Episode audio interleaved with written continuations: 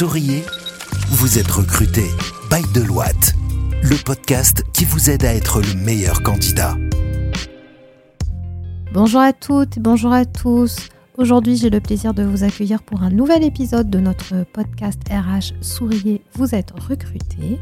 Pour cette nouvelle série d'épisodes, nous avons le plaisir d'accueillir nos collaborateurs qui viennent témoigner de leur parcours, de leur expérience et partager avec vous quelques conseils et astuces pour vous qui êtes actuellement à la recherche d'un stage, d'un emploi ou êtes en reconversion professionnelle.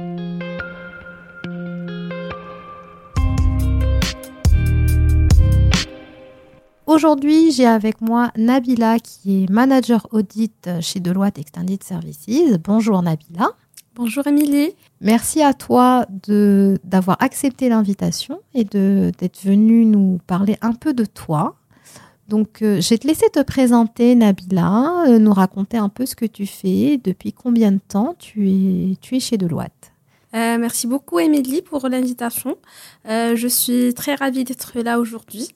Alors, euh, je suis Nabil Khlifi, je suis manager en audit et le mois prochain, je vais fêter mes six ans à Deloitte et au sein du monde professionnel. Waouh, un bel anniversaire professionnel. Merci. Ça se fête. Oui, bien sûr. On fera quelque chose pour l'occasion. Ok, ça marche. Donc, ça fait six ans que tu es chez Deloitte. Et avant Deloitte, euh, est-ce que tu étais étudiante? Est-ce que tu étais dans une autre entreprise? Est-ce que tu étais stagiaire? Quel est ton...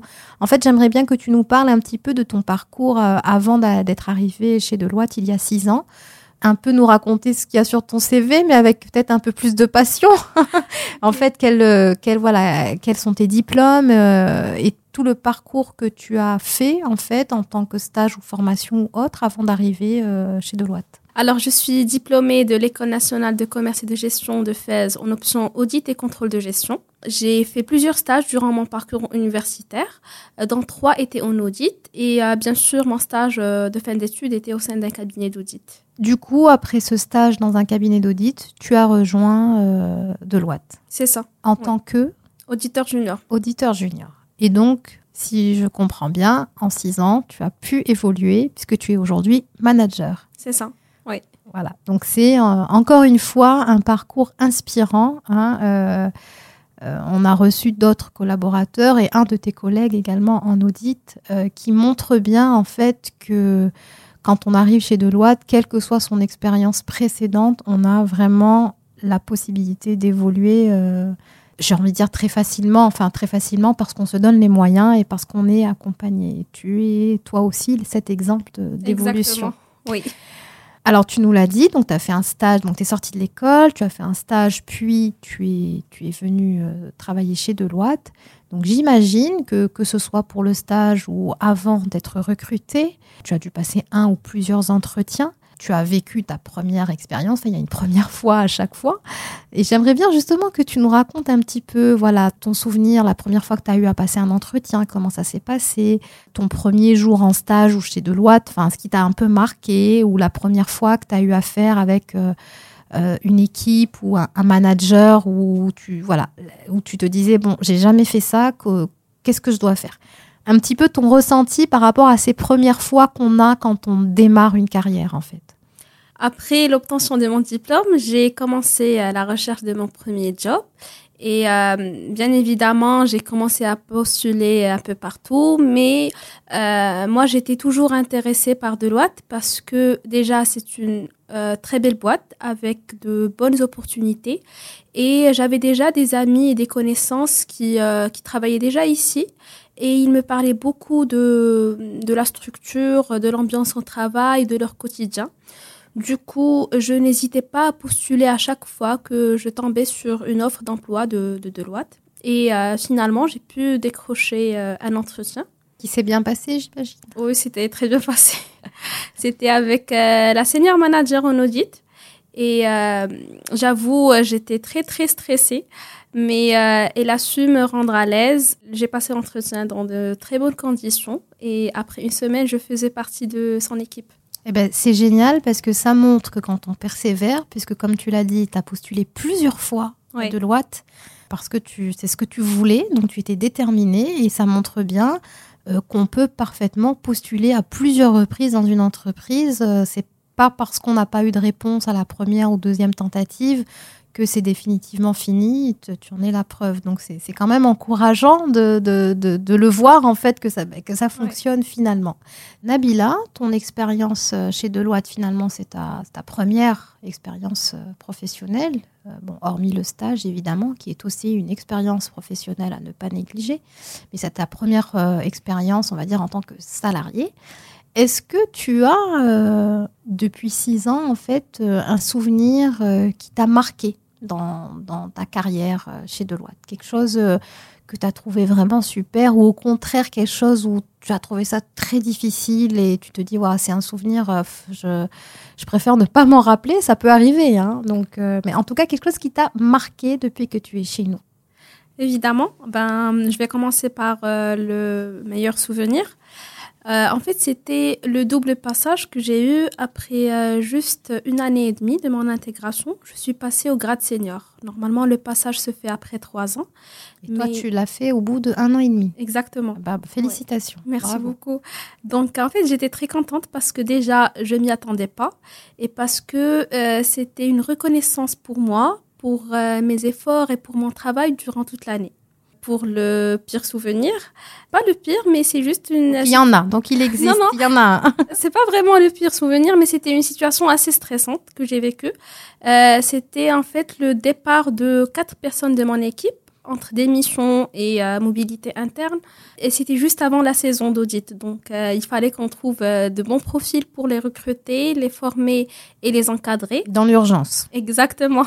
C'était ça, mais finalement, Dieu merci, on a pu jouer le jeu. Et vous avez, vous en êtes sorti. Bien sûr. Voilà. Il y a, comme on dit, à tout problème, une solution. Exactement. Oui. Donc aujourd'hui, tu es, euh, devenue donc une manager euh, dans le métier de, de l'audit. En fait, ça fait quoi une manager au quotidien dans l'audit? Donc parle-nous un petit peu de ton quotidien en tant que manager audit. Déjà, en audit, il n'y a pas de journée typique. Euh, on ne fait pas de travail répétitif. chaque jour, il y a de nouveaux défis, de nouveaux challenges. Mais généralement, je commence ma journée par euh, des réunions avec le client pour euh, déjà déterminer euh, les urgences, les priorités. Ensuite, on fait une réunion avec l'équipe pour discuter un peu des, des, objectifs de la journée et répartir les tâches. D'un autre côté, j'ai des tâches managériales comme euh, les entretiens de recrutement, la formation, la gestion du planning et je suis aussi membre du comité activité de l'OAT.